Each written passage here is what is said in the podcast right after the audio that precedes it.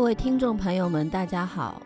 这里是无边界电台弄堂之声的特别栏目《美专往事》。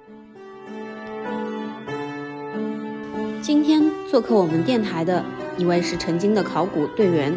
某当代艺术中心的孩子王，中法文化艺术交流大船中的一颗螺丝钉，毕业于法国孔泰大学考古与艺术史专业的薛贤老师。一位是艺术家，喜欢看书、听音乐，带着老婆看石窟，毕业于杜塞尔多夫美术学院的陶艺老师。另一位是艺术家，即兴乐手，实验音乐作曲家，也是活跃的活动策划人，同样毕业于杜塞尔多夫美术学院的赵俊元老师。最后一位也是艺术家，目前任教于上海视觉艺术学院。毕业于法国艾克斯普罗旺斯高等艺术学院的徐哲老师，大家可能注意到了，本期节目的四位嘉宾都有着国内和国外的艺术学习经历，他们今天的话题将围绕艺术的教育展开，我们一起来听听他们怎么说。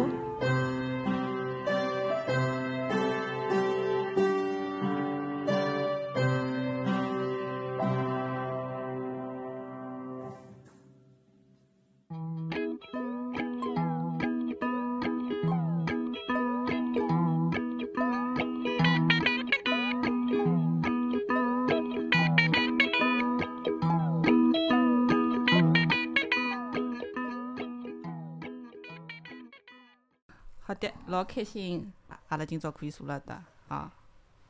我们先做一下自我介绍吧。好，自我介绍一下，我是赵俊元。呃，九八年之前是上海大学美术学院油画系，然后去了德国留学，最后是零八年在杜塞多夫美术学院毕业。呃，零七年在美因兹艺术大学做了大师班，啊，零八年回的国。啊，这是一个基本的一个情况。啊啊，轮到我了。那么，呃，我和俊元的这个学习轨迹其实也差不多。我之前也是在国内读过两年大学，其实也没有好好的读啊。当时我是在轻工业高等专科学校，那时候我我专门租用了一个桌子啊，就特殊照顾啊，自己学做版画啊。当时就是为了报考当时的美术学院，做了一个大概一年的准备。呃，我之前在国内读的是那个服装专业，是在工程技术大学的服装专业。当时呢也没有好好设计过人的作品，我我唯一的一件这个呃服装设计是个给一个宠物做的啊。那么后来呃读德语的时候呢，就认识了俊元啊。然后我们是一呃在同济大学读了一个语言的这个呃学校，经过一年的这个德语的训练呢，然后我就去去报考了这个德国的这个美术学院。那很巧的就是我们就在曼茨碰头了。差不多是进入学校两年以后，通过一个中间考试的机会，当时有个叫 Swiss Profund 的，就是这种德式的这种，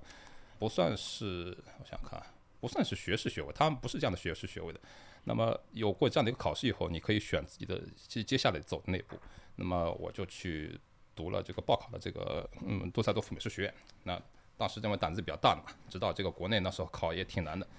那么经过五次不同的这个尝试，呃，找了五个不同的教授啊，那时候皮比较厚啊，就最后就是也把这个杜塞多夫这个大门也敲开了。那么，呃，那么之后俊元也跟上，那么呃，他也进入了美术学院，成功的成为了呃，就是用自己的力量考上美术学院的那批人啊。后来待了我们一起待到几年？待了零八年，对吧？我们是零八年一起回国。零八年，对，零八年一起回国，差不多。总前后我们差不多在德国待了九年，这样的。对，啊，就是纯艺术学院。嗯嗯。好，各位听众，大家好，我是徐哲。我呢，跟大家的学习经历比较相似。那我是零一年在上海，呃，毕业的，是上师大的美术教育。然后毕业了以后呢，马上就去了法国。那我跟你们一样，就是我们那个时候因为，呃，没有这种中介公司来做这么，像我们现在的学生，基本都是通过中介公司，然后去到，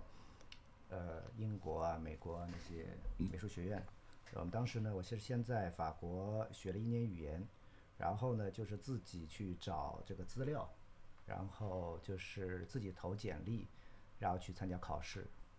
那最后呢，就是去了一个很小的美术学院，那我一直叫那个是乡下美院，是在普罗旺斯，是艾克斯普罗旺斯高等国立美术学院。对，啊，应该不是在上，它应该也不叫啊国立，其实呢，当然是国家的了，但是那个学院我忘了它的全名，应该是因为我们都 regional 是吗？省立它也不是，它可能是 municipal，Mu- 就是 municipal。是市立的，但是、但是文凭是国立的嘛，嗯嗯所以是个非常小的一个美术学院，嗯，而且那个地方呢，就是在塞上的那个那个故乡，就是著名的那个圣维克托啊，就是那个那个山在那边。那么我是零六年毕业的，毕业了以后呢，我就直接回来了，回国了。对，教育经历大概是这样的。不过呢，就是当时呢，因为像我们这一批人啊，求学的时间好像通常都比较长，其实也是有那个时代的呃特点的，因为那个时候我们大部分人都是呃完成了或者基本完成了国内的大学的学习。那我是准备，其实我原来是大三准备退学去法国的，大概大二的时候就开始学法语。但后来呢，就是也是在当中，呃，参加了那个法语考试，然后失败了，就是没考过，因为当时，呃，要要考过那个分数嘛，你才可以去。那没有成功，没有成功，然后呢，那我想，那我就待一年吧。结果呢，就是四年就读完了上师大的本科。但是我觉得这大四呢，其实特别特别有收获这一年，因为一二三年级其实因为美术教育嘛，当时是我们也正好赶上一个时代，就是整个的中国的美术教育大滑坡开始，就是放水，就是收进来很多，就是大家每个人的目的都不太一样吧。那像我这样，还是我自己觉得比较认真的在考美院的学生呢，可能就觉得学校里面是不够的，这边获得的这个就扩大招生啊，对和讯息，然后你产业化不够，对，然后你就想就想离开这个环境，呃，当时呢就没离开成，但大四这一年呢正好赶上毕业创作，然后呢，呃，我觉得那一年是比较有收获的，就可能美术学美术学院到最后呢一定要涉及到这一步，就是当你真正的开始创作的时候，你才有收获，而且你必须要碰上一个比较有个人特点的导师吧，你可能会有些收获。我当时的导师其实是那个刘大红，嗯，是一个很特别的一个老师，我相信很多听众可能也知道，呃也熟悉这位老师。但是我现在想想，还是觉得那个时候是，呃，非常有收获的，因为之前你可能就是懵懵懂懂的在，因为我们这一代人基本都是因为从小喜欢画画，就喜欢做这个事情，最后去考这个美术学院。但当时其实上海当代艺术已经起来了，有很多人在外面很热闹做事情，但我们在学院里其实是不知道的。象牙塔嘛，对吧？呃，也也不叫象牙塔，只是因为，呃，当时的当代艺术在上海是非常野生的一个状态。嗯，虽然也有很多是系统里面的老师啊，呃，但是那个我们像我们上师大就比较相对比较保守。那么像刘大红这样的老师呢，他就是比较特别。我觉得他因为他在外面有些实践，那他也是很批判的来看这个看问题的，所以他的绘画，然后他也直接的对我们有要求，对毕业创作是有要求的。那所以这一年我觉得收获很大，对。那么然后去到法国以后，在国外读书，其实跟国内的状态当然很不一样了。整个氛围，我一直觉得，现在我在想的话，我觉得其实我性格的塑造是在法国完成的，就是因为你在国内的时候，你还是那个样子那种状态的，但是去到法国以后是很不一样，特别小城市，然后那边的老师，然后我也跟着老师做了一些项目，就是跟着同学，然后我们到处走，看各种展览，然后我自己因为当时也也有一些不错的机会，就是在法国和在呃欧洲其他地方也做了一些展览，当时也也有不少收获。但是我现在还是觉得最大的收获其实是性格中的一部分的改变。嗯，对，然后我就做做一下简单的我的自我介绍吧。然后关于每个人在不同的留学经历，我们可以留到后面一趴再去聊。我其实是怎么讲呢？我是小朋友嘴里的薛老师啊。呃，我其实我的经历跟陶艺是重合的，有一点重合，但是我我更小一点，对吧？我以前也是上在一季节对，呃工程技术大学里面学的服装学院，但是呢，有一点比较特殊，是因为我以我的高中或者我们那个时候叫中专，我读的是上大美院美院的附中，所以有可能对于美术这个东西的接触，或者是说那种教育经历，我有可能比比你们在座几位要早，更早。然后这个早有好也有不好，这个还蛮，我觉得是一个蛮特别的经历。但是呢，我是印象当中就是，呃，附中读了三年，印象最深刻的其实是我要 Q 一下秦一峰秦老师，是因为秦老师跟我们上了一堂，呃，其实是蛮实用的一堂设计课，他是让我们去寻找日常生活当中一些不合理的东西，然后想一想你通过设计怎么去改变它。他在开始的时候先问我们说，你们将来呃附中结束，你们想去考什么系？然后非常有意思，百分之九十五的学生举手说我要考油画系。但其实考油画系为了什么？为什么要考油画系？自己想要干嘛？是不是想要成为艺术家？这一点在高中时候的我们其实没有任何概念的。然后我记得我那个时候投的是弃权票，因为我我没觉得我画好到说我可以去考油画系这种，对吧？生源非常紧张的系，但我也没有想好我到底要干嘛。然后上完他的设计课之后，他提了同样的问题，说你们在座的现在你们想要考什么系嘛？非常有意思，百分之八十的学生决定要去考装潢系，就是现在的设计系。啊，我们说要去考装潢系，为什么？其实你会发现设计是一个非常有意思的一个学科，然后呢，它会引发，就最起码在我们那个那个时代，就是对生活的反思、对思考，然后你怎么通过设计去改善生活当中一些不合理的东西，所以那个时候还是相当理想化的。但只是说我后来读了大学之后，其实我那个时候也是比较迷茫，我不知道说我学服，我没觉得我自己会成为一个服装设计师，我觉得有可能我就混个文凭。为什么呢？因为我就是你们讲的那个教育产业化的第一代，第一代就是大学里面大规模招生，然后有很多就我们讲起来说基本功底不太好的学生们，跟我在一个课堂里面画画，那个时候觉得蛮吃惊的，就觉得诶，这个水平可以考进来，好有趣，对吧？你是没看到现在的学生的水平，呃，那又是另外一件事情了。但是我那个时候在大学里，就我的功底还算是扎实，因为从小是学画画出来的嘛。所以说后来当我差不多到大三的时候，我觉得这样是不行的，就是我我我得我还得学一点东西吧，所以就决定就是也是去法国，然后跟徐哲开始重合了。但只不过呢，就其实差不多那个时候没有说你有一个非常明确的一个求学规划。我觉得有可能我会去读美术学院，但是那不是唯一。为什么呢？就是仗着我那个时候盲目自信，就是我我觉得我的语言好，语言好呢，我其实是有个更多的选择，所以我后来报考的是大学，所以我就是在我当时读语言的那个城市，就贝桑松嘛，我就一待就差不多待了六年，呃，然后在这个过程当中，其实呃语言学了之后，我后来就是美术学院，我觉得去考了一下，觉得这并不是我想要的，所以我后来最终选择的是去文学院学的是艺术史与考古。呃，当时其实是家里面是蛮反对我去学这个专业的，因为你觉得你这一学要学几年啊？你一个姑娘家的，你学到三十岁，你 对吧？就比较传统的那种方式嘛。但是我是觉得那个东西有可能是我想要的，然后我也很顺利的呃申请了大学，我也很顺利的一年一年的毕业，甚至于很顺利的一直拿到老师的高分数。后来也是在差不多快毕业之前，毕业前的两年。其实，在读硕士的时候，我就去找了实习，就自己真的是敲门去找的实习。这是艺术史加考古还是艺术？其实我们一开始是偏考古的，哦其实考古就我们那个学院是偏偏重于考古，然后艺术史是相对弱的。因为我之前也是有一个梦想，是可以做考古相关的工作，但是对到了一个节点，我会有点发怵，因为就是你的就业问题嘛，就非常大的问题。所以说后来我就自己敲门的时候，我去了一个考古工地实习。收获了非常好的经验，然后还去了一个当代艺术中心。就我后来其实是那个当代艺术中心的工作人员，然后做一些比如说公教啊，然后展览协调啊各方面的工作。所以在二零一零年世博会的时候，因为我在这个艺术空间的中国人的身份，加上我有一个头脑非常灵活的负责人，所以他那个时候就带了一个项目在世博会期间去落地的。然后我回来之后，我们就遇到了各位，对吧？然后遇到各位之后，我也就不想走了。后来我就找了一个北京的工作机会，我就留在了国内。那所以说，现在就可以，我们可以集中的去聊一下，就国内的学习的经历，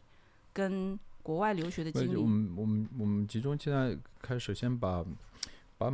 把美术学院美术这啊个东西、这个概念，我们先我们先捋捋一一下。我们捋一下之后呢，我们可以说呃聊的问题再可以更具体一点。嗯呃，因为因为美美术美术这个词，呃，对于中中文来说，它也是一个相对年轻的词，对吧？然后这个词，如果我们在网络上查找一下的话，可能是五四之后传入，由日本传进来的，但有可能它五四并不是一个啊那么明确的时间节点。但但我们说，首先是一个外来词啊，从日本传进来，那么日本是应日本这个词应该是从西方法国，西方其实应该蛮具体，应该是从法国嗯传进来的。为什么？就是说，呃，曾经我跟一群就是老师们有过，就我是听他们在讨论，一群法国老师在讨论，一群呃美术学院或者艺术学院的老师在讨论，他们就会说，我们到了今天，是不是还有必要叫现在的美术学院叫美术学院？因为美术学院这个词，法语就是 beaux-arts，就是好的艺术、美的艺术。其实它引申意思是一个可以净化心灵的艺术。然后英语的直接翻译其实就是 fine art。但是呢，就是我觉得这个对于美术这个“美”这个词的翻译有可能是有效的，就日本人这个翻译是 OK 的。但其实你会发现，到了今天，其实经过了呃一次大战、二次大战，然后艺术当代艺术的崛起，包括现代艺术，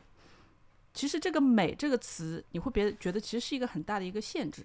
但是呢，你艺术学院里面教的东西，其实又不是在教美的艺术，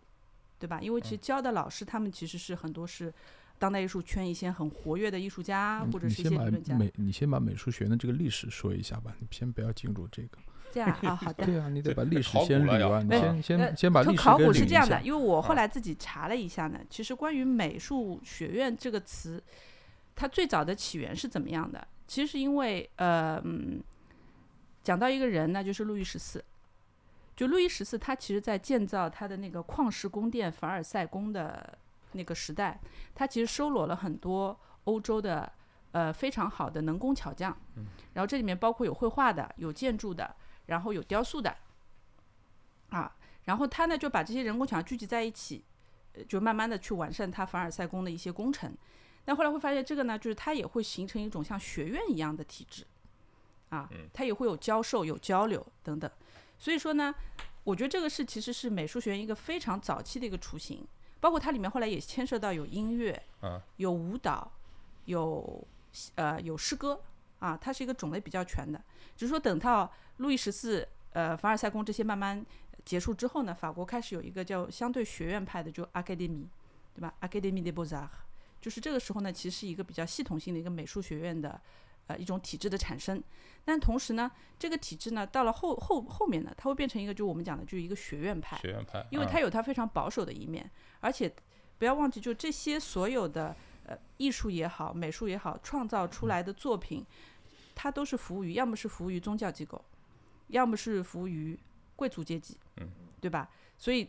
所谓的这个净化跟美化人心灵的这个东西，它有一个从上至下一个一个，我觉得有一个教育的因素在里面。是这一套方法，这一是套套方法论对，嗯那但是它同时也慢慢的随着时间变得固化起来了。吧对，然后它其实就是有一种包括，其实很很明显就是那种新古典主义的东西嘛，对嗯吧？然后那个东西你觉得是的确是通通过学，你要看大量的，比如说呃古希腊、古罗马时候的雕塑啊、绘画啊，包括呃文艺复兴的东西，这有一个学的东西在里面，我要模仿嘛，比如画嗯石膏嗯像嘛，然后去达到那种造型能力，对吧？这是一种学，但是它更偏向一种技术层面，对吧？它其实是更偏一个传承技术，对对，技术嗯工艺这个嗯角度的。嗯对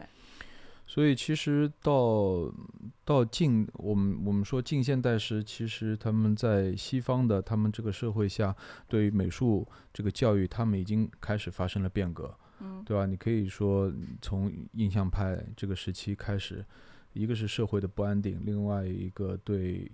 教育开始有很多嗯，批判嘛，对吧？嗯就是他们要打破这个东西。其实说他当时他们应该是也是已经经历过一轮的这样的艺术教育的改革，嗯对吧？推翻原先的那些有有有权贵阶级建立的这样的一个模嗯式，但是这个名字被沿被沿用下来了你看，就是呃，所有的这些呃，我们现在如就听到这些大名头，呃，塞尚也好，等等谁也好，其实他们之前都是进不了美院体系的，就嗯。进不了学院派这个体系的，因为就是他们所要表达的那种绘画的理念，跟当时那种保守派的学院派是完全是背道相驰的。嗯，对，所以他们完全进不了那个主流的东西。嗯，但是他们还是通过自己的方式，他们他们结结群嘛，就一群一群，比如有有有印象派的，然后当时他们其实有很多派别的人，艺术家，他们也是经常一起做交流的，只是说，呃，我的艺术理念不一定要跟对方是相通的，但是我们可以有争论，我们可以有讨论，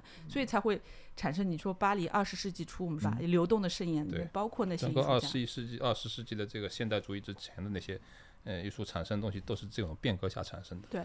所以后来我就觉得，就其实我以前在的那个法国所在那个省，就出了一个非常有名的艺术家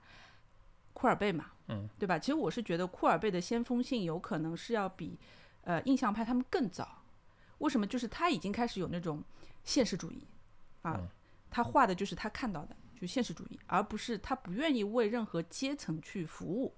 就他有那种就是我们说的山民那种，就是很很耿直，但是又很固执的那种东西在里面。而且他的确，我后来翻了他的一个一些大事记，他真的是每次在巴黎就我们说啊就不开心了啊，受挫了等等，然后他会选择回到故乡，就他故乡那个奥尔南嘛，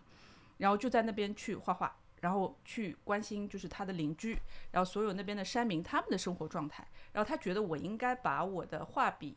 跟画布，就我要表达对象是他们。而不是巴黎那群，这是这么早的人民艺术家啊，所以他为什么在中国就近现代那么大的影响力？我觉得也是有这个原因在里面，对吧？他表达现实的，因为这个东西就是让首先这个艺术家的他这个状态，他的身份让他变得真实。你是你是一个生活活活活的人，他不是说我我画一个虚构的东西，画一个。画一个嗯被被想象出来的一个一个虚假的东西，它更真实，可以刺激嘛。然后后来我是上次翻了一一张，就是他画的一张，其实是一张习作，他画了一张裸女，就是就就要讲起就上海人讲就就在列子女那种画出来。但他那幅习作在巴黎其实是受很多人抨击的，在他画室里看到，就说他画的 grotesque，或者就画的很粗鲁。他觉得那反审美的，他觉得那个是不美的。对对，那有点像我们现在，比如说我们现在那种呃美图秀秀打开，你你你你这样就是处理一下，你觉得那个东西是美的。但是呢，就是当你把这个滤镜拉掉之后，其实很多人会觉得怎么那么难看？就那个年代全是安格尔，全是那种唯美的，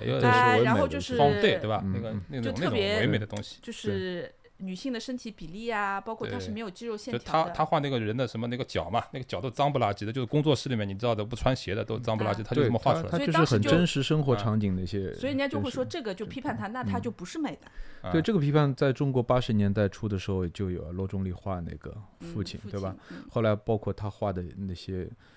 很粗壮的山民啊、农民啊，然后然后我记得九十年代。在鲁迅美术学院提提过一个口号，叫“大丑就是大美”。那个时候，就是说，其实就是说，把美的这个概念，其实他希望希望提升嘛。它美并不是一个单纯的一个单纯的一个表面的一个漂亮。嗯，它美，它应该是说跟跟跟我们的人的本身的情感有更多的联系。嗯，有这样的一个概念。其实欧洲的艺术很很早以前就就是这种波浪式的滚啊，就是你想想看，你现在去看那个巴洛克，对吧？那个那个谁啊，那个卡拉瓦乔也一样的，就是当时也觉得那是反审美的玩意儿，跟跟这个崇高的你去比对一下文艺复兴那些，比如说弗兰切斯卡那种很漂亮的，真的是很美的那种唯美的东西，完全是两码事情。但是它也是一种反叛，那也被也被历史是认可了。那么库尔贝现在也被历史认可了，我们觉得他是写实主义。那当时可能他就是个反审美的家伙，对他只是说想想画他想画的东西，对吧？那肯定是当时的前卫，但是我觉得不是他画法上怎么样啊，画的厚啊怎么样？但是就是那种态度，对这种态度其实就是把印象派往前找的话，那可以找到他，他可以找到一个延续，这种延续有可能是一种态度上、一种精神上的一种联系嘛。所以挺有趣的，就比如说我后来又找到一张画是什么呢？就是呃莫奈画的一张，他相对早期一张作品，就是在草地上的野餐。莫奈的草地上野餐，对。然后那个时候他还没有进入就如火如荼的印象派，就他那时候还相对具象的。然后其实后来知道说库尔贝、呃莫奈、马奈他们一群人，他们以前的交流是非常密集的。嗯。然后在这张画里面其实是有库尔贝呃有库尔贝坐在里面的。嗯。后来是 就是有有有他的那个形象嘛，所以我觉得这个对啊，其实但是呢，其实当时的库尔贝是不同意，他是不赞同呃莫奈他们印象派的那个方式的，他觉得那个那个东西，他觉得他不是他想要的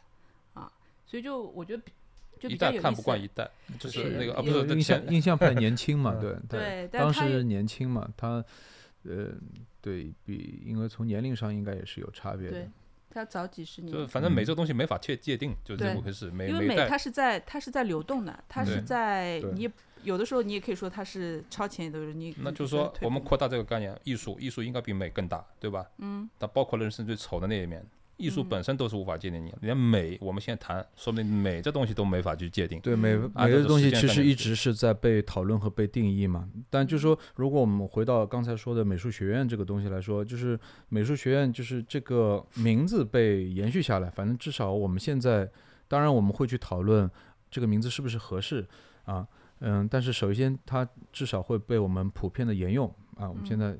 呃学习绘绘画都会进去。都去找美术学院，现在好像全世界基本上也是都还是以这个来命名的，呃，当然有的可能会划在呃艺术学院的一个概念里面，嗯、但是嗯、回到我们中国最早的受到的啊西方影响的这样的一个美术的概念，包括建立美术学院，那差不多呃其实就是一百年前的事嗯情，对吧？清末之后，当时嗯或者说清代结束之后，呃，嗯进入民国时期，然后嗯、呃有这样的早期的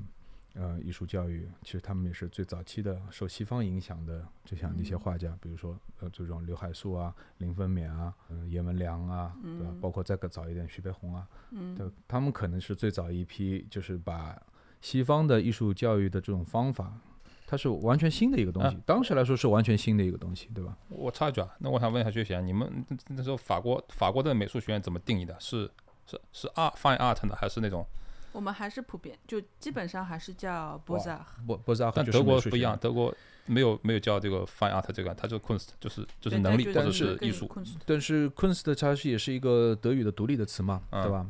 艺术，但是也还是沿用了，比如说 Kunst Academy，也还是用了 Academy 嘛但是它是，Academy 它是艺术它指的是艺术，嗯不是指美术学院。但是也有比如说 Freie Bildende Kunst 是自由造型艺术学院，它就规定的很很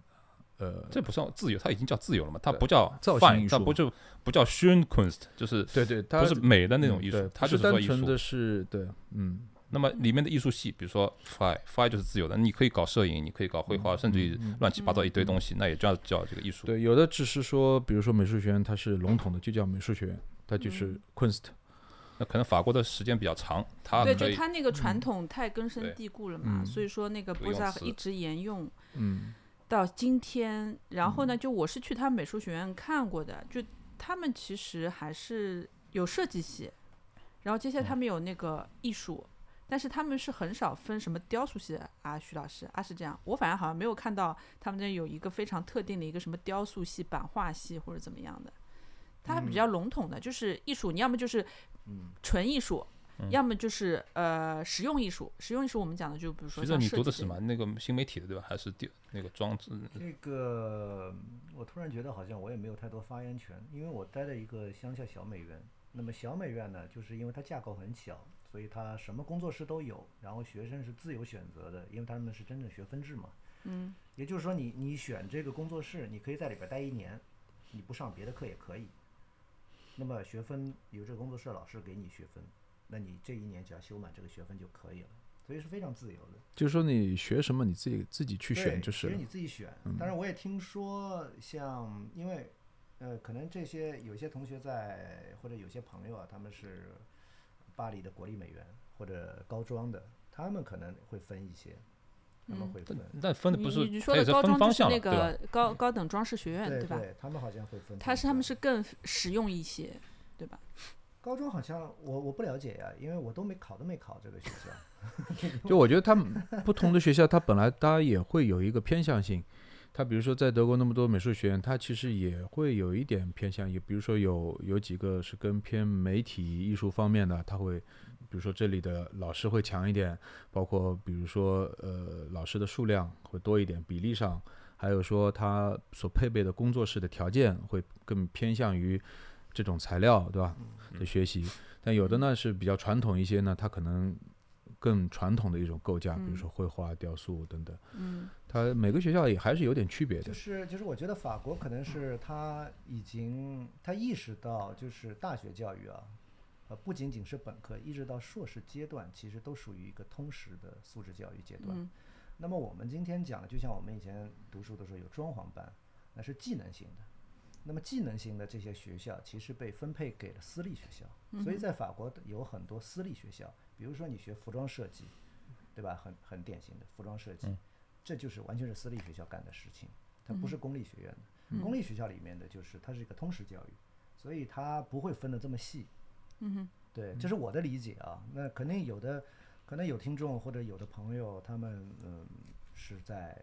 嗯更更仔细一点的。当然了，公立大学里面也分专业，对吧？公立的大学里面就有电影啊，什么具体的，但是也不是偏向于技能的，嗯它也不是一个技能教育为主的。嗯它跟我们中国这两年高校在做的一些一些奇奇怪怪的改革不太一样。嗯哼对，嗯哼。但因为我觉得，就是为什么今天就聊这个，其实也是因为刘海粟的那个，就是他在刘海粟美术馆的一个展览嘛，对吧？这一个大的背景。然后我当时就是听，呃，刘海粟美术馆公教部赵老师的介，就是他有一个基础的一个介绍嘛。所以当时刘海粟他们做那个上海美专的时候，其实是开设了非常多的课程，就非常丰富。然后以至于说，我觉得到像我们这种零零届的学生来看，都觉得我们那个时候读的大学是大缩水 啊。他们早期有很多，他们有西方绘画那一套东西，透视啊、解剖都有，嗯然后他们也有中国金石学的东西，就传统的哦东西，然后也有音乐鉴赏的东西，对吧？很丰富，嗯非常丰富，因为这个东西呢，就有点像让我觉得，就像中国传统的一个叫我们说是六艺嘛，嗯嗯，对吧？他是觉得你要培养一个艺术工作者也好，或者一个艺术教育者也好，其实你对那个人的要求是一个相对全面的一个一个展开，而不是单独的说哦，你只要把素描画画好就结束了，你水粉画好就好了，对吧？因因为艺术这个东西跟美术不一样，我觉得美术有可能在中国这个学院里面，它更偏一个技术层面的东西，但是艺术更大，艺术更大，它是一个就更抽象，，人文学科然后又是一个更个人化的一个东西，所以说呢，对，那那就是说，呃，从这个学生就业的角度来说，艺美术学院毕业的学生更容易找工作。也许吧。你想，我们当时的设计系，你可以进毛巾厂，那么我们以前的那个老师就是毛巾厂的，他要画会画这个各种各样的花花瓶，对有很多还有那个热水瓶 的对对那个，对对，因为。因为你我们想，其实那个时代，你想，我们说一百年前，一百年前，呃，当时他们开始在国内做美术，呃，进行这种西方的艺术教育的这种理念进来，它是可以说框架是完全照搬西方的，嗯因因为他们去国外留学，他们看到觉得这种，新的这些东西，嗯然后他们全引引引引入进来。但是有一个比较有意思的是，他他们那个时代一百年前的中国的这个传统的东西影响远远比我们现在要大。对。所以我记得，呃，林风眠有一在呃二八年的时候，他是呃国立艺术学院建立的时候，国立艺术学院他是林风眠是校长，二十八岁就做啊校长了。对，呃，国立艺术学院其实就是嗯，在杭州的呃现在中国美院的前身。嗯啊、他提过一个口号，这个口号我觉得也是很反映当时时代的一个特点。他说是介绍西洋艺术，整理中国艺术，调和中西艺术，创造时代艺术。对，这个东西就是说，其实它还是有一部分说有点洋为中用的这个对洋嗯。对洋洋务运动者 洋为中用，要吸要吸取中西合璧，对，吸取西方的一种先进的理念和想法，然后把中国老祖宗的东西，把一些不好的东西去掉，整合一下，然后要做符合时代气息的新的东西，而不是做那个陈腐的东西。嗯。对，它有一个说艺术为为新的时代，为新新的一个当时的一个社会服务的有这样的一个态度。嗯，所以我记得，呃，袁袁文良当时在苏州艺专的时候，他们有校办工厂，他们就是做出版的。哦，印报纸啊，印海报啊，他们当嗯然也涉及到设计的一些版面设计东西。它它有一个功能，说是跟社会接触的这样的一个功能。嗯，嗯而且是先锋的，嗯嗯而且是非常正直的。嗯嗯，对，当时你可以讲新文化运动嘛，当时刚开始的五四之嗯后，对你看看那个鲁迅美术馆那个里面的那当时的书籍装帧设计太棒了，就鲁嗯。迅自己也是很好的一个，封面设计师啊，嗯。对吧对，？其实你提到这些啊，就是钱君陶对吧？那那些那些做那种除这大家以外，其实你就看到，其实我们这些先行者，包括不是我们啊，是我们说到的这些对先行者，嗯一百年前的这样的现代美术的在中国的先行者，包括西方今天我们意识到的这个美术教育，里面还是一个人文素养，是一个综合的人文素养的一个教育，它不是一个技能化，不是职业训练，嗯这是很大的一个区别，跟我们今天所以讲我们今天走的一些奇奇怪怪的歪路是完全不一样的。那不能说我们中国现在都有问题啊，因为有很多美术学院其实也在做这一块尝试嘛，嗯对吧？有大量的实验艺术的这样的一个专业出现了，对吧？也有大量的学者进入到这个美术学院，对吧？哲学的各方面的学者，对，对，但是我就觉得，就是其实他们当初一些好的设想，就是扬为中用嘛，对吧？你你还是得学习自己的东西。但我觉得，其实到了我们做学生的时候，你其实可以接触到自己中国传统艺术、传统文化这一块儿的课程，几乎是零吧，零，嗯，几乎是零。对，九十年代的艺术学院的教育很少提及，比如说在油画系不会提及中国传统的东西。嗯嗯，当然你要是国画系，当然自然而然会会会接触到。哼嗯哼。嗯然后就，但是我是觉得这个传统的东西，它有可能是一个通识课的设置，就我们可以学呃西方艺术史，但是同时我们应该对等的也是可以学就中国艺术史。但中国艺术史这个东西，对后来就为什么我自己去给小孩做了中国艺术史这件事情嘛，嗯，就是因为我觉得这个通识教育缺失的太厉害了，就我们只知道，而且对于西方的理解也只知道，比如说那些大名头那些艺术家，什么达芬奇啊。米开朗基罗啊，然后后来就吧唧一下就会跳到什么塞尚啊、呃莫奈啊，然后但其实他们中间也有发展传承、呃叛逆，对吧？打破也经历，但是我们不知道，我们就选了一些大名头一箩筐的到面前，但好歹我们知道。但你现在问那个我们中国的小朋友说，呃，中国的艺术里面 有有哪一些你觉得给你印象很很深刻的呀？或有一些呃比较重要的作品啊？好像没有。甚至于有一些人是在我最早做小艺铺的时候，有一些家长是很质疑的，说你为什么要讲中国艺术？我们中国艺术都都不成体系。嗯嗯。然后这个时候我就，对我觉得，那你应该开嗯个成人版。呃，对，对对对，其实这个这个我们的综合的这个这个问题太大了。那现在的那个，你别说那个小艺普这种存在，当然是合理的。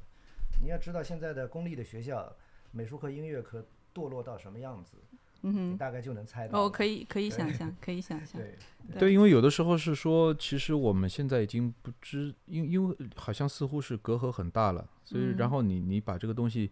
你想重新捡起来，你都不知道无从从何下手对，从何下手，无从入手，有这种感觉。其实你其实我们回回去回过去看一百这一百年前的艺术学院教育，其实也都不是一条路的。到、嗯，到五十年代开始，其实整个学院是学习苏联苏联，嗯。对嗯他的那个艺术的教育的方方式是苏联苏联的那个模式嗯。了，就是在在在那之前四九年之前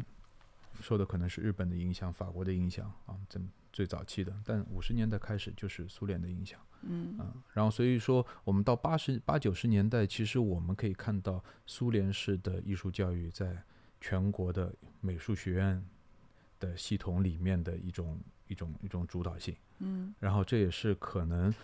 呃引发的一种对艺术学院想进行革新的一个动力，因为嗯这种方式已经没有办法满足年轻人对艺术的这种追求吧，可以这样说。嗯，嗯当然说再走到哪儿，其实又又变成是一个挺挺复杂的事情啊。嗯，我我我觉得包括说，包括说现在发生的，比如说一些一些学院的尝试啊等等，也许也是还是在走弯路，但是但是也没有办法，他必须必须要打破之前的。其实我觉得这一切这个历史发生的都都安排的挺好的，不用 人为的去改变它。你想想看，以前解放前咱们那个也很前卫的啊，有徐悲鸿那样的，那林林林风眠那样的，你去翻翻上海本地那些那些那些出国留学的，那是我看到达达的，连未来主义的那帮人都能学回来的，你都没见过有这样的人。好，到了四九年以后，我们就全体学苏联的。呃，那么也也很成功，也也出现了中央美院、鲁美这样的这么这么这么红的，就是非常的跟着苗红的这样的学院。那么现在正好是讲这个咱们说传统的这个民族复兴运动，对吧？我们下一个复兴运动，那么就这么一个哎一个个轮就这么回事。现在西方其实整个也在堕落一样的，那我们也不可能再去学它，我们正好是赶上了那个尾巴。其实我和俊元那时候学的时候，你会发现那时候我们有一个憧憬，觉得那个有现代主义的那个小尾巴还挺好的，我们还挺喜欢那个味道的。它有一个乌托邦的，好像在召唤你。嗯。但这个时代发展的实在太快了，就是零八年以后，你会发现这个时代就慢慢在变。但是到了现呃现在就三年到四年之前，你会发现这个整个时代就就完全不一样了。嗯。啊，呃，我们现在审美都没法去教了。你明白？以前还能讲美这个字，现在怎么去定义这个美？现在你你说蒸汽波美不美？我觉得挺美的，就这个时代的，嗯，就这个时代。你说跟那帮小孩子讲这个，嗯，高调灰啊，莫兰迪色，OK，你讲，嗯，最后他们还会还还会去找那种颜色去用，他不会去画莫兰迪颜色，因为不是那个时代了，嗯，就这样的。嗯，所以这个美在在变，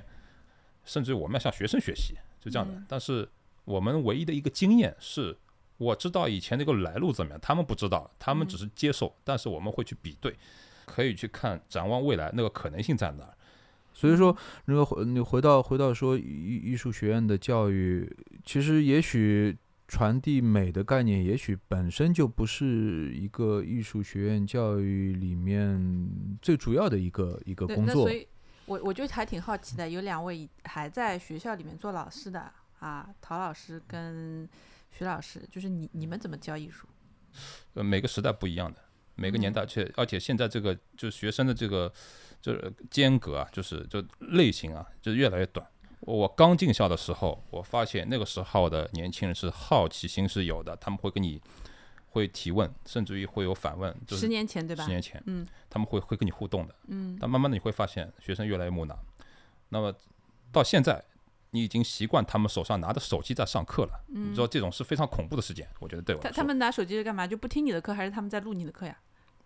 他可以拿着手机对我拍，那么我也没法去说你不可以拍。但谁知道他在做什么？但是你凑近了看，他可能在玩王者荣耀。这这是一个非常普遍的现象了。你已经喊破嗓子两年没有用，但是你会发现，你你不可能跟这个时代去对抗的。他们的途径，他们的窗口就是那个手机。你可以说你你呃，我们那代人啊，是什么星星辰大海，什么诗远方，你还去走两步，出去看看世界。他们不需要的，他们只需要手机上都在的。对他们的所有的精神世界交流，可以就在手机上完成。嗯，他们可能出去谈个朋友，都是面对面打王者荣耀的那那那一代人。嗯，你你完全介入不了。嗯哼，那我我当时就在想，我应该教什么？嗯哼，我干嘛去教他们？嗯，那么既然有这么多可能性，你老师的作用在哪儿？那么以前可以说，老师是一个一本书的这个索引目录，对吧？嗯我可以引导你去走哪些路，这样的，就是灌输类的这种方式的教育，我觉得已经不可行了，就是已经嗯没有意义了，因为所有人都能查到。但是有会有渴求的学生，他们会用自己的方式去跟你交流，老师也应该有这种主动的这种呃热忱，去打开学生这种呃对一些事物的好奇心。嗯啊。你你你你有没有做过一个统计？比如说，嗯，比如说一个班级里面，你这样有有好奇心会会跟你有一点互动的这个学生的比例大约是多少？大约要看是什么课。嗯，如果是公开课的话，嗯，几乎是零。嗯哼，只要站在呃就是坐在头几排的，那还是听课的，眼睛会有交流，会告诉你他在听你课。这种通识课结束，就是基本上我把我该说的说完，我我会有很多互动的环节，但是你们不理我。呃，我自己互动，我其实可以自圆其说。对，我我觉得艺术是这样的，如果你把它呃作为真正的一个教育去理解的话，你可以在任何状态下去从事艺术。那么不是光是上素描课了，你脑子头脑风暴就是一门很好的艺术课。嗯，我在一个有限的空间里面，有限的这种交流方式里面跟你去交流。嗯，像博伊斯一样的社会雕塑，对吧？那么素描只是我的一个结果而已。你画在铅画纸上、A4 纸上、草纸上、一个卡片上，甚至于画在 Pad 上面，甚至于你给我描述出来的这个都可以，没问题的。只要我们存在一种交流方式，因为艺术就是交流，嗯，就是交流的方式。那么我如果纯粹的实践课素描在线上怎么去上？呃，如果我设定了这个，这是一个 program，这是一个艺术行为的话，那么老师要花点精力。你去怎么去完成它，让学生参与进来，对吧？那么现在我可能用手机，呃，比如说微信建群的方式，因为这种发图的方法还是比那个腾讯会议快一点嘛，是这样的，只能是在这种方式，就是呃有限的条件情况下去完成你现在想做的事情，甚至于比以前的那种想法更多，不所以你还是属于那种好老师，你是以启发的方，式，不能这么说。对呃，吧？在在这特殊时间时期里面，你肯定会有一个特殊的应对方法。嗯，那就是我也得 PUA 学生啊，我不能让他们自暴自弃。嗯，不能让他们自暴自弃，就这样的。因为你啊的方式让我想到，就我以前带一个法国的艺术家来，呃，上海做驻留，然后就是他同时也是美院里的一个老师，嗯，他正好缺席那段时间，我后来就问他，我说你就我我很感兴趣，就是他作为艺术家教嗯学他怎么教？他说其实教的最多是一种。我我给你们一个题，一个主题，嗯，一个很一个你们大家有可能，就他作为老师来说，就你们都有可能会感兴趣的一个主题，然后就是你们以自己的方式去走到那个做作品的那个那个节点，但他在那整个过程就是说自由艺术嘛，他其实不限制的。然后他有一个，后来他在上海呃驻留完之后，他回去做了一个学期的一个课程，让我觉得很很有意思。然后每个嗯。上海人应该。就是都不陌生，是什么？因为我我有一次跟他打车经过那个九龙柱那个地方，我就跟他说了我们这个都市传说，嗯嗯。然后我说这个柱子是打不下去的，嗯。然后就请了什么玉佛寺的高、嗯。高僧过来念咒，然后因为我妈妈以前是呃建筑单位的，然后她嗯也是跟我说说怎么打都打不下去，嗯，龙穴呀，就是一个，就我后来我说我们的就是中国的这种比较传统的、比较浪漫的、比较风水的方式是说这个是一个龙的一个重要的穴位嘛，所以打嗯不下去。然后说那个老和尚就是超度完之后就说他就圆寂了，就等等，就非常符合我们这边的浪漫主义那个那套东西。然后他被这个故事打动了，他把这个故事打动之后呢，他就用了一个学期跟学生去做一个作品，是什么呢？就是在我们所在那个地方，你去找，有可能他说那个洞。他打通了，后来还打打通到了我们这里，然后他们就说你在地上找任何形迹可疑的洞，啊，然后你自己就是把九龙柱的这个故事，就是做到作品里面去。嗯，所以就是对我这个觉得很更浪漫。我就我觉得就是这好老师嘛，就我就嗯嗯嗯因为我自己以前是学生，我是觉得能够遇到这样的老师，给出这样一个命题，首先学生们都很感兴趣，嗯嗯然后第二个就是每个人都会很自发性去找那个地上莫名其妙出现的洞嗯嗯啊，然后他们通过影像的方式。拍照片的方式、做装置的方式、声音的方式，嗯去去自己完成一个作品嘛。嗯，所以我觉得就对，就这个是让我觉得在现在的这种艺术，就美术学院里面那些难能可贵的老师跟那种我觉得有趣的课程，嗯嗯，对吧？嗯那就嗯徐老师，徐老师你怎么讲？他是做你们是做观念艺术的吧？嗯呃，也也没有也没有。其实其实这个，因为对，先介绍一下我的学校呢是上海视觉艺术学院，所以呢，上海视觉艺术学院我在美术学院下面的数字媒体艺术专业。因为我们学校呢的特点啊，就是它是一所民办的艺术类院校，而且它是全国招生，所以我们面对的学生的情况呢，就就比较复杂，也很有意思。呃，就是有一个变化，我能看到的，就是首先有一个有一个非常稳定的标准，就是从外地考我们学校，考分非常高，所以来的学生素质相当好。嗯哼，我们能看到有很多学生都是，呃，立志考央美、考国美，然后专业分也很高，文化差了一点，是这样的，一直能碰到这样的学生。呃，然后我做了一些调查，也发现很多外地的学生，其实他们的高中阶段就都属于是省重点，是这样的一种背景。那么最后来到我们学校，那么上海本地的学生呢，因为上海高校对上海的招生是倾斜的嘛，嗯，对吧？所以这个呃一度落差非常巨大，嗯，非常巨大，就是你会觉得甚至智力都不在一个水平上。那么，那么这有这样一种落差啊，但这两年呢，其实有这样一种很很明显的变化。我觉得也可能是因为这两年开始吧，大概是在三年前，现在三年级这一届开始，正好是卷的这一届开始了，卷的这一代的孩子出来了，所以呢，上海学生的素质也开始越来越好，嗯，越来越好。呃，所以这个这是一个一个点啊，从学生的角度我看到的，因为我想回应一下刚才陶艺刚才说到的，就是遇到很多学生，其实我们也很无奈的，也是一样的。因为还有一个问题，就是我们现在的这种招生方式、招生模式，还有中国的艺术学院，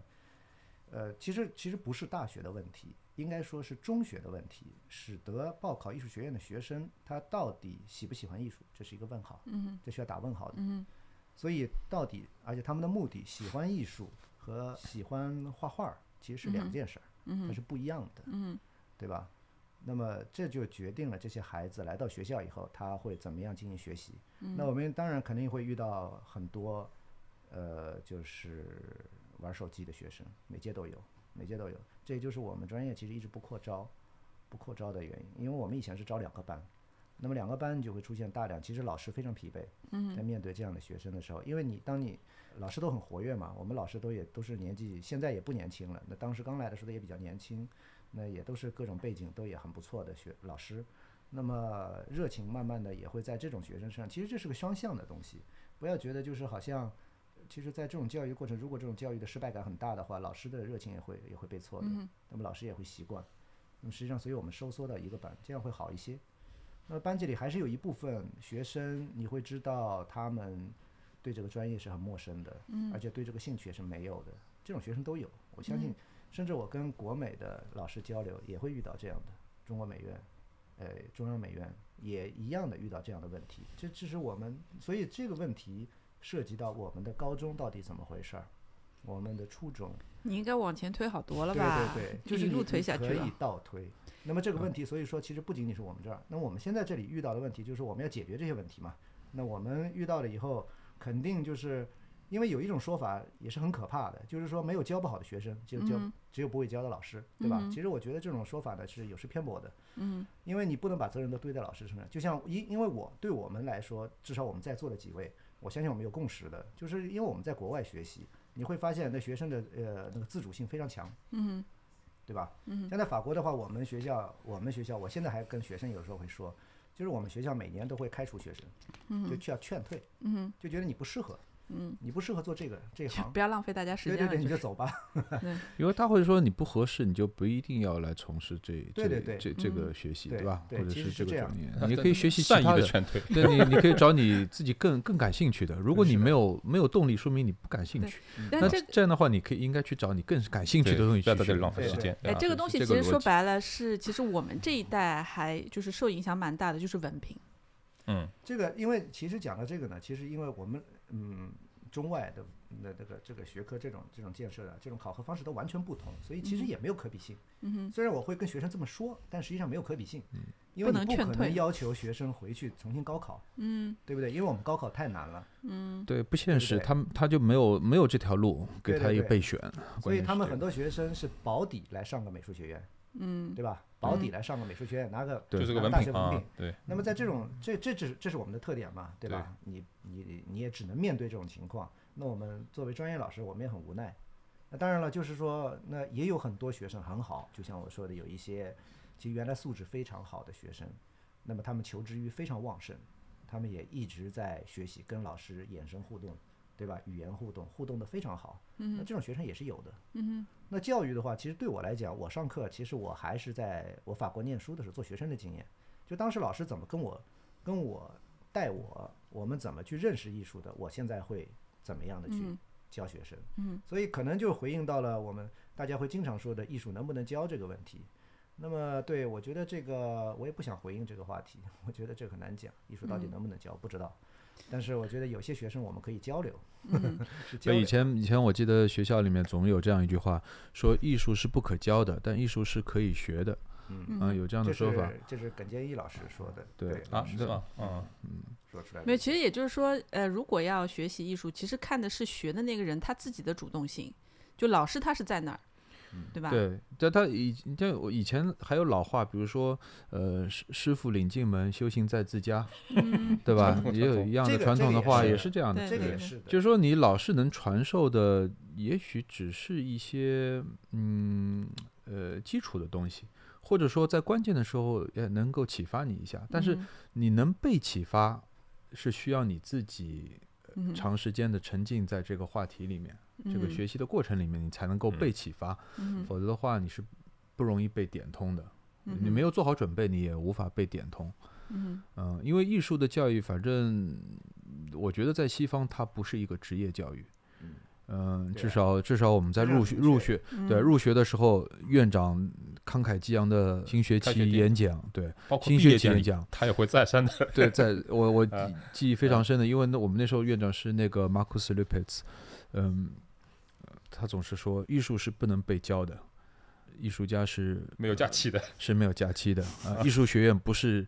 让你培养你找工作的地方，嗯，啊，对非，非常逗。然后嗯，但但从另外一方面来说，它体现了一种更好像是这种呃，说我不给你提供这些东西，然后好像是一种呃局限，但其实反而是他从人的这种训练，从对艺术的学习来说，他打开了一个相对更广的一个路。嗯嗯、呃如果是只是一个职业培训的话，它变成是非常窄。嗯对吧我觉得国国内的，因为这个整个教育系统的这个差别的问题嘛，所以说他肯定会提到，比如说就业率啊等等这些问题，然后把这些问题也划入一个，比如说一个甚至于一个考核标准，或者说是一个判定他们呃这个教育是否成功的一个标准。但我觉得这个可能就是就是会有问题嘛，这是这两年就？是？特别是艺术学院就对遇到的最大的问题。其实嗯。其实最大的阻力永远是内部来自来自嗯。内部的阻力，嗯。就是美术学院自身的机制，还有教育系统自身的它的要求，它对你的要求反而成为了艺术学发展的一个阻力。嗯哼从某种程度上啊，某种程嗯度上，比如说就业率，对吧？嗯你要求大家都去找工作，对那所以说，像你们培养出来的学生，后来有多少是会从事职业艺术这一条路？其实我们现在细数，我们还真有不少，嗯哼，我们有不少。我们本专业其实没有直接，今天我们本专业培养了不少学生跟艺术有紧密关系的，嗯哼，包括现在在 UCCA 的做做经理的，嗯那也有做那种互动的数字媒体的艺术节的，嗯还有数字媒体艺术国内最大的一个现场平台嗯的的创办人，嗯都是我们早期的，而且还有也有那个从事那个数字媒体艺术的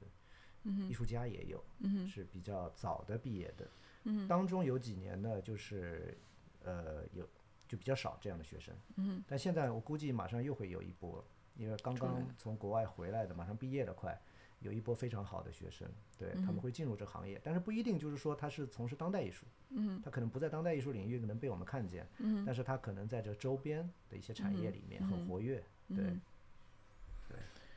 那所所以说，艺术它也还是一个，就是艺术教育它，它应该涉，就是说涉及到的，它不单是培养艺术家嘛，对吧？嗯它可能也还是也还会涉及到一些和艺术相关的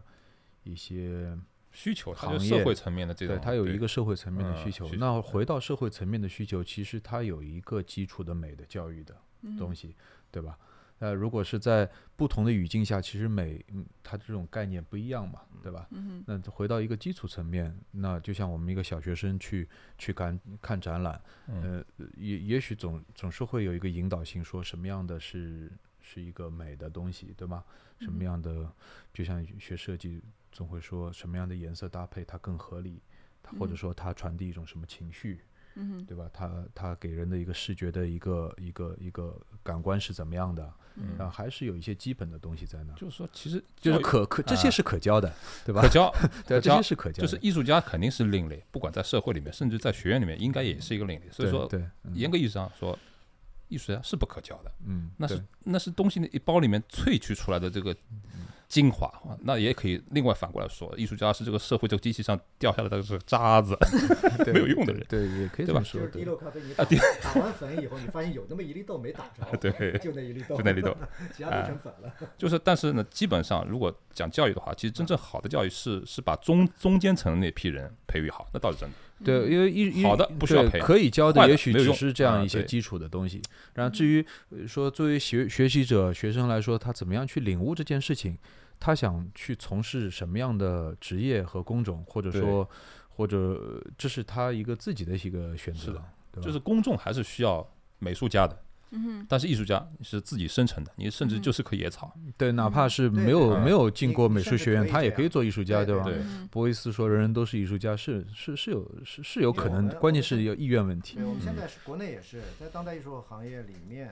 这个你能看到很多其实个体他是非艺术学学院出身的，有很多身边有一些艺术家，嗯而且做的很不错，嗯，他是完全是跨学科的，嗯，所以所以对啊，艺术学院存在的到底是为什么呢？那么，但是我觉得还是这个人文素养的这个教育，嗯一定要把艺术学院，特别是本科阶段当成是个综合的素养。嗯哼，对，这整体提高的话，那就厉害了，那就真厉害了。所以，当你嗯从这个学院里面出来，你可以进入艺术的周边，或者你带着这种认知去走你自己的工作。我有一位师姐，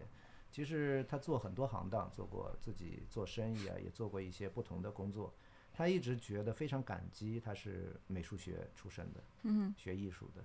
就是他也是画画出身的。因为画画的这种思维方式，帮助他解决了很多工作中实际工作的问题。而他的工作，最后的工作，他后来的工作都跟这个美术没关系，但是他深受，他就受到很多的启发，所以这也是很好的。嗯所以我讲，就是我印象就是在我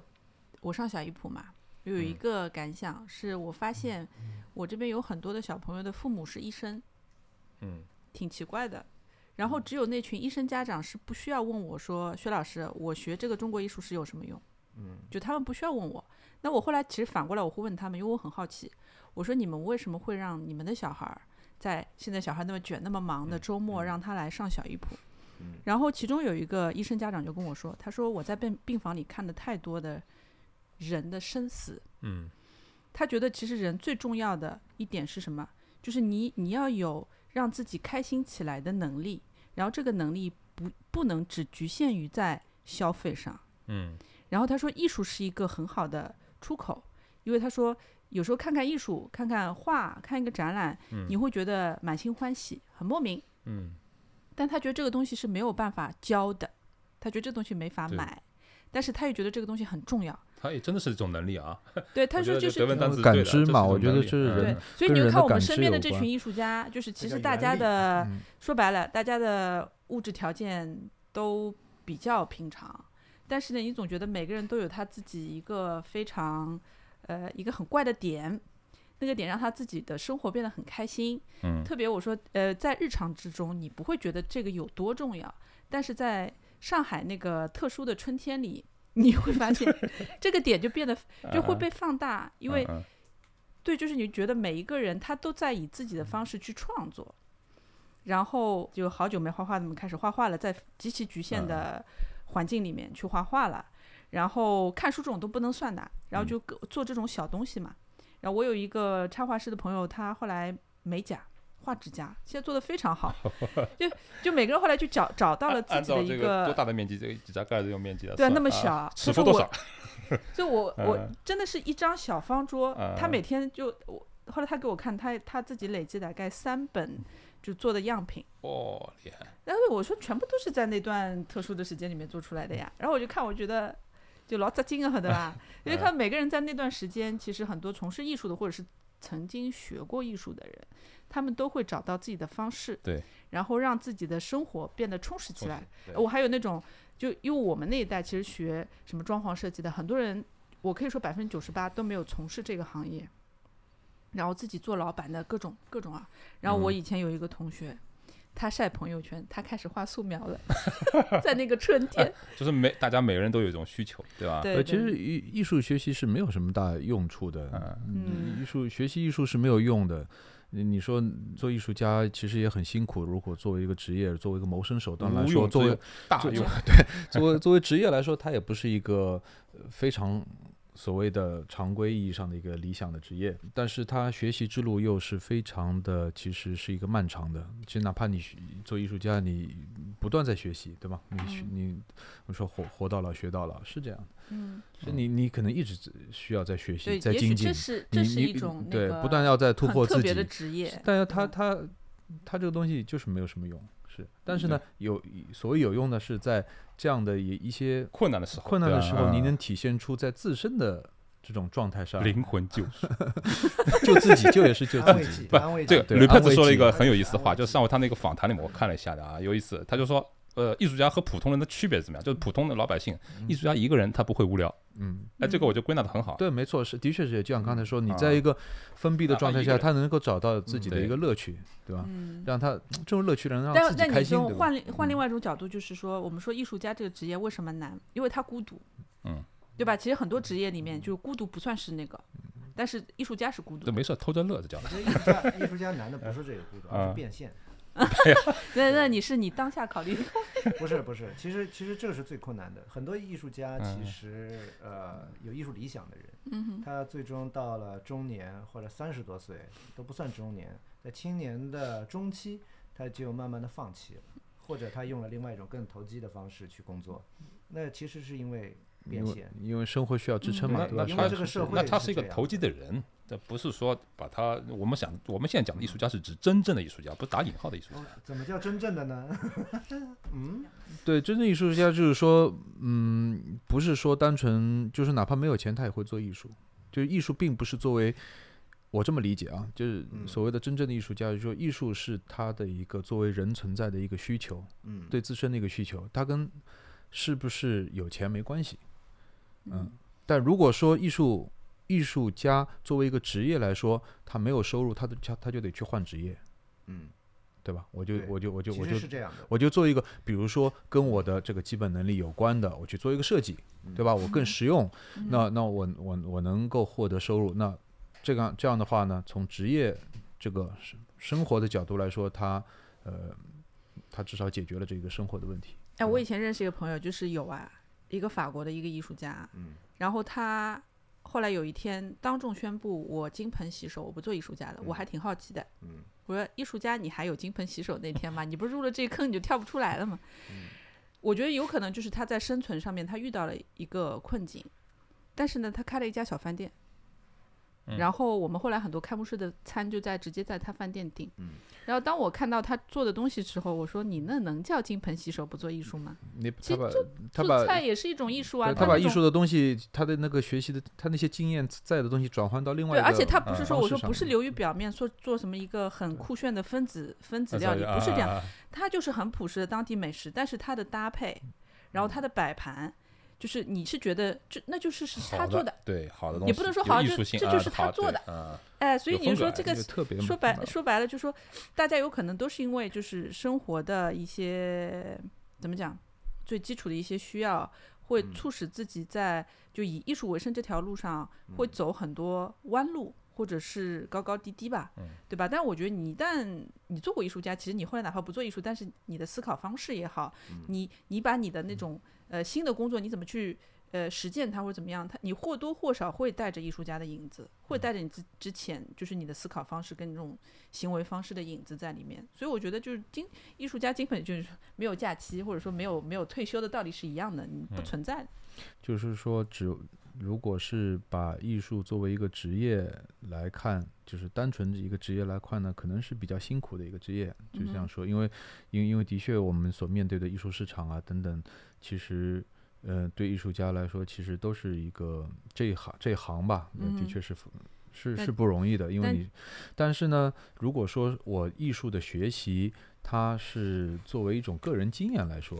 那嗯它它可以说让让这种经验变成一种更多的可能性。其实艺术教育其实能做的其实也是挺有限的，但是呢，这一这个挺有限的东西呢，放到刚才这样来说呢，其实也还是挺有用的，因为它给每个人发挥的空间了。嗯哼，对，它不是说你你学一个，比如说一个标准的答案的东西，对吧？比如说我是学会计的，我就教会你怎么做会计，你毕了业你就可以做会计。嗯但你做了会计，你基本上你要再做其他的事情，你很难用，对吧？很难再把这个，可能个别也能用上啊，比较难用。比如说你想你想去开饭店，快递和饭店这是完全两个事儿，两码事儿，对吧？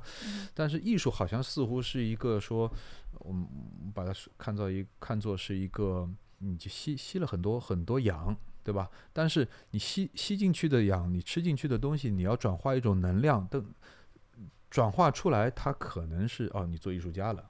但有可能他也没做艺术家，哎，我转化出来，我去做厨师了，那我也嗯可以把这部分部分的这个能量用在用在另外一个东西上面，嗯所以说它变成一个就是你一个吸收的东西，对吧？个综合素养，嗯，它是对，只就是是回到对，就是职业教育，对没错没错真正的教育，我们嗯说是育人，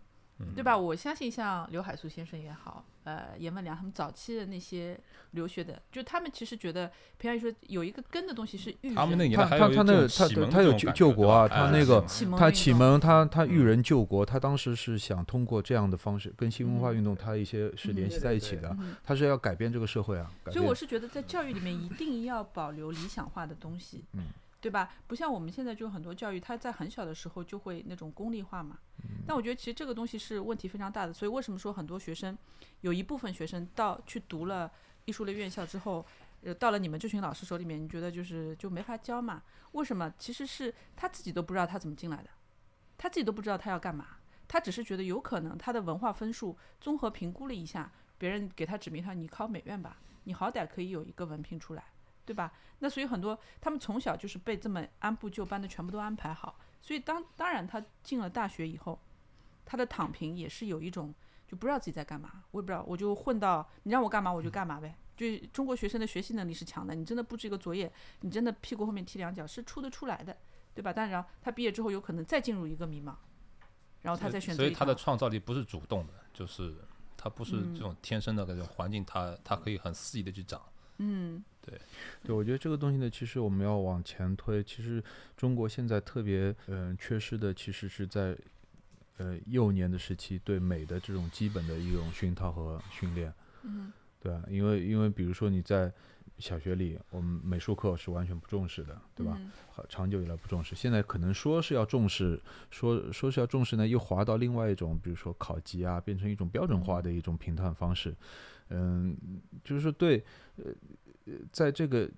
幼年时期到青少年时期，其实我们需要建立一种呃这种基础的这种养分，这种嗯养分，嗯、可能。就是我们一开始说的一些啊、呃可能很基础的一些一些美育的教育，这些嗯东西其实是是缺失的。嗯然后呃嗯，这两年好像嗯也提倡，比如说嗯传统文化复兴啊什么的，也会落到呃学校里面，让小学生比如说去练练字啊，然后、呃比如说去接触一点传统文化等等。这个我觉得其实呢又非常重要也是但重要的嗯。但是这个这个想法当然是非常好，但是落实下去有很多问题。嗯从功利主义看，当放到学校里，呃，总的方针是这样，或者说意图是这样，但落实下去就会觉得这个还是复刻。首先是这样，嗯他们是只是作为一个啊一个课一个时间排在那儿，呃，让大家去去碰，但其实他没有真正做到一个嗯、激发这种孩子对这些东西的一个嗯兴趣，这很关键对，键。所以我就讲，就我们在复兴的时候呢，嗯，有的东西还是就复兴自己，有的时候还是得借鉴前车之鉴嘛，对吧？所以我当时还是淘回来两本，就应该是法国小学生有一个就是关于艺术史，其实通识教育艺术史的一个教科的教科书题，那个应该是教材。所以我翻回来一看呢，其实对我启发也蛮也蛮大的，就说他怎么把呃，就是法国的那个，比如说几千年的艺术，从史前到近现代的艺术，它进行一个罗列，然后它每每一个课全部都是一个主题一个主题做好，之间不会有太明显的这种时间上的联系，但是它肯定是一主题嘛，什么哥特艺术啊，然后比如说史前的这些就是捏的小泥人儿啊，做的小陶罐啊，然后一直到他们比如印象派啊等等，就就他们基本上整个艺术史。呃，那些最重要的东西，其实就会被转换成呃课程，然后是从一年级开始教，教到初中，初中有另外的教材。嗯所以我觉得这个东西呢，其实这个是他们美术课呀、而且他们的老师不需要是学艺术的。呃，关键是这样的，我觉得这个差别是一个环境问题，嗯就是很多艺术是是一个熏陶的一个一个一个，我觉得更接近是熏陶这个词，哼，而不是教或者教育。教育是嗯很多是驯化的一个过程，嗯但艺术是能熏陶出来的。嗯所以以前你像蒙古人都会呼麦或唱歌，他们就是呃哪有五线谱，哪有人教他，没有没有嗯任何等级的，就是就就就熏陶出来，天天嗯听的这玩意儿。你看到大草原，所以呃法国的可能这种艺术修养，那么整个国民素质比较高，嗯那么包括以后影响到服装设计、汽车的设计，意大利人汽车为什么做的车跑车？你们为什么喜欢意大利的线条啊？对吧？那就跟他的这个文化有修养有关系的。那么我们中国的这个好的那个呃设计在哪呢？对吧？现在目前为止还没出现，那还在复兴的路上。嗯那日本可以看到了，它很成功的，它把这个包 house 都给消化了，搞得我们就三大构成就全日本的教材。嗯那么那所以说就是一个好的熏陶的过程。那么我们这边有没有这个辅助的环境去熏陶它？那，包括你像你你这种呃，就是学龄前的这种制作和教育，这也是一种。那么进入美术馆也现在也可以看到了。嗯但是除了除此之外，你看看街上还有好看的东西吗？对吧？你看那个招牌，一眼要看去全是全是 red 的颜色，对吧？对，就你没有什么有可能性。它就是一个啊模式化的，关键是模有一个模式化的东西在哪儿，对吧？这个就不是模式化，就其实就是一个审美的一个环境问题。这个这个其实啊其实国内呢，你不能说没有，我觉得国内啊，现在其实很多也能赶上，只是我们的受教育成本很高，就是一样达到这种素养的。其实这你种素养一线城市就就做这个事情啊，就是成本高，因嗯为即使是一线城市，我们待的一线城市，我也不可能把孩子都送出去，因为你如果读公立学校，你还得面对公立学校那套啊。那个如果要获得同样的教育的资源，你的成本就会非常高，对吧？那你、嗯你想你要一直像在外面能获取更优秀的一些教育资源，你希望你的学校的老师他自己小学阶段、中学阶段都有非常优秀的老师，那些老师真正的是懂他的教的那个科目的，并且对他有有情感的，他有理解的，这样的老师，好的老师，那你的成本当然是非常高的，对不对？即使有的时候，甚至是你花了巨大的成本，他也你没有得到回报，也是有可能的。嗯所以这个对，因为我因因为我们现在在这里在在说这个这教育的问题，越说越深。说到说到问题呢，其实就是对我们来说，好像有些问题一时半会儿，反正是是很难去解决对，嗯很难解决的。那么 OK，我们只能说从嗯呃可以实现的一些小的可能性入手，比如说家庭单位，对吧？嗯，只能嗯说是从从这个单位去入手，比如说父母对，比如说艺术还是感兴趣的，并且呃，并且嗯，也希望孩子能够得到一些艺术熏陶的，那么不要把孩子送到什么书法考级班。是那些美术考级班这些的邪路上面去。那你有这点时间，你就陪子陪着孩子去看看博物馆，对吧？每接触天去大自然，就接触一下，就是就让他自己去发现，对对吧？哪怕你不是说一定要有个老师在边上讲解，嗯哪怕就是让他多跑跑、多看看，对吧？所以我这样的话是更好的方式，就这个是还是能做到的就。是我给家长建议，他是说很多时候去他觉得看不懂，那我说其实大看不懂的是大多数人，就不要把看去美术馆、博物馆，不要把看得懂作为一个你去的目的。你就当，因为现在很多那个公立的美术馆什么，它是不要钱的嘛，博物馆是不要钱的。那这个就是我们作为纳税人的一个福利。嗯那我觉得，那你就好好的去用自己的福利，然后不要去想看得懂看不懂看不懂，去了你就赚了。多看，哎，多看。然后我说哎小孩看的没，就是没，就觉得小孩什么都没看进。我说你不要以为他没看进，就是图像性的东西。为什么说幼幼幼儿教育同就图像性很重要嘛？你他这个东西就是嵌在他脑子里的，但是就不要去让他讲什么，我看到什么我喜欢，不要让他讲，他只要去了一次就是有效的，两次有两次的效应，你就带他去。包括你说去公园，对吧？去植物园、去动物园，就让他体验体验他的这个整个周遭的世界是什么样的。吧，对因为我们现在教育最大问题就是功利主义嘛，嗯就是说你有一个明定下嗯定好一个明确的目标，比如说啊，今年考考二级，明年考三级啊，到九级你就毕业了。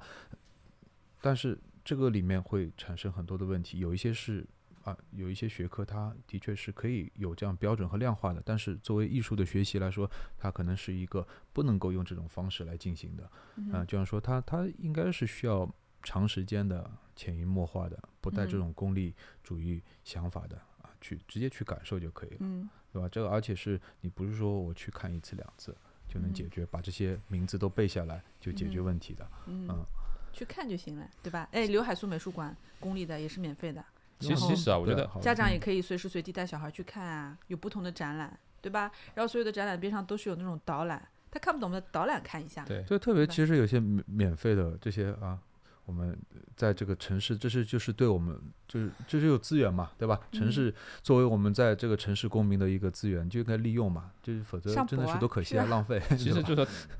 大家都可以问一个问题，就是说你说艺术有什么用啊？其实我觉得我讲的粗俗一点，呃，一般我们的这个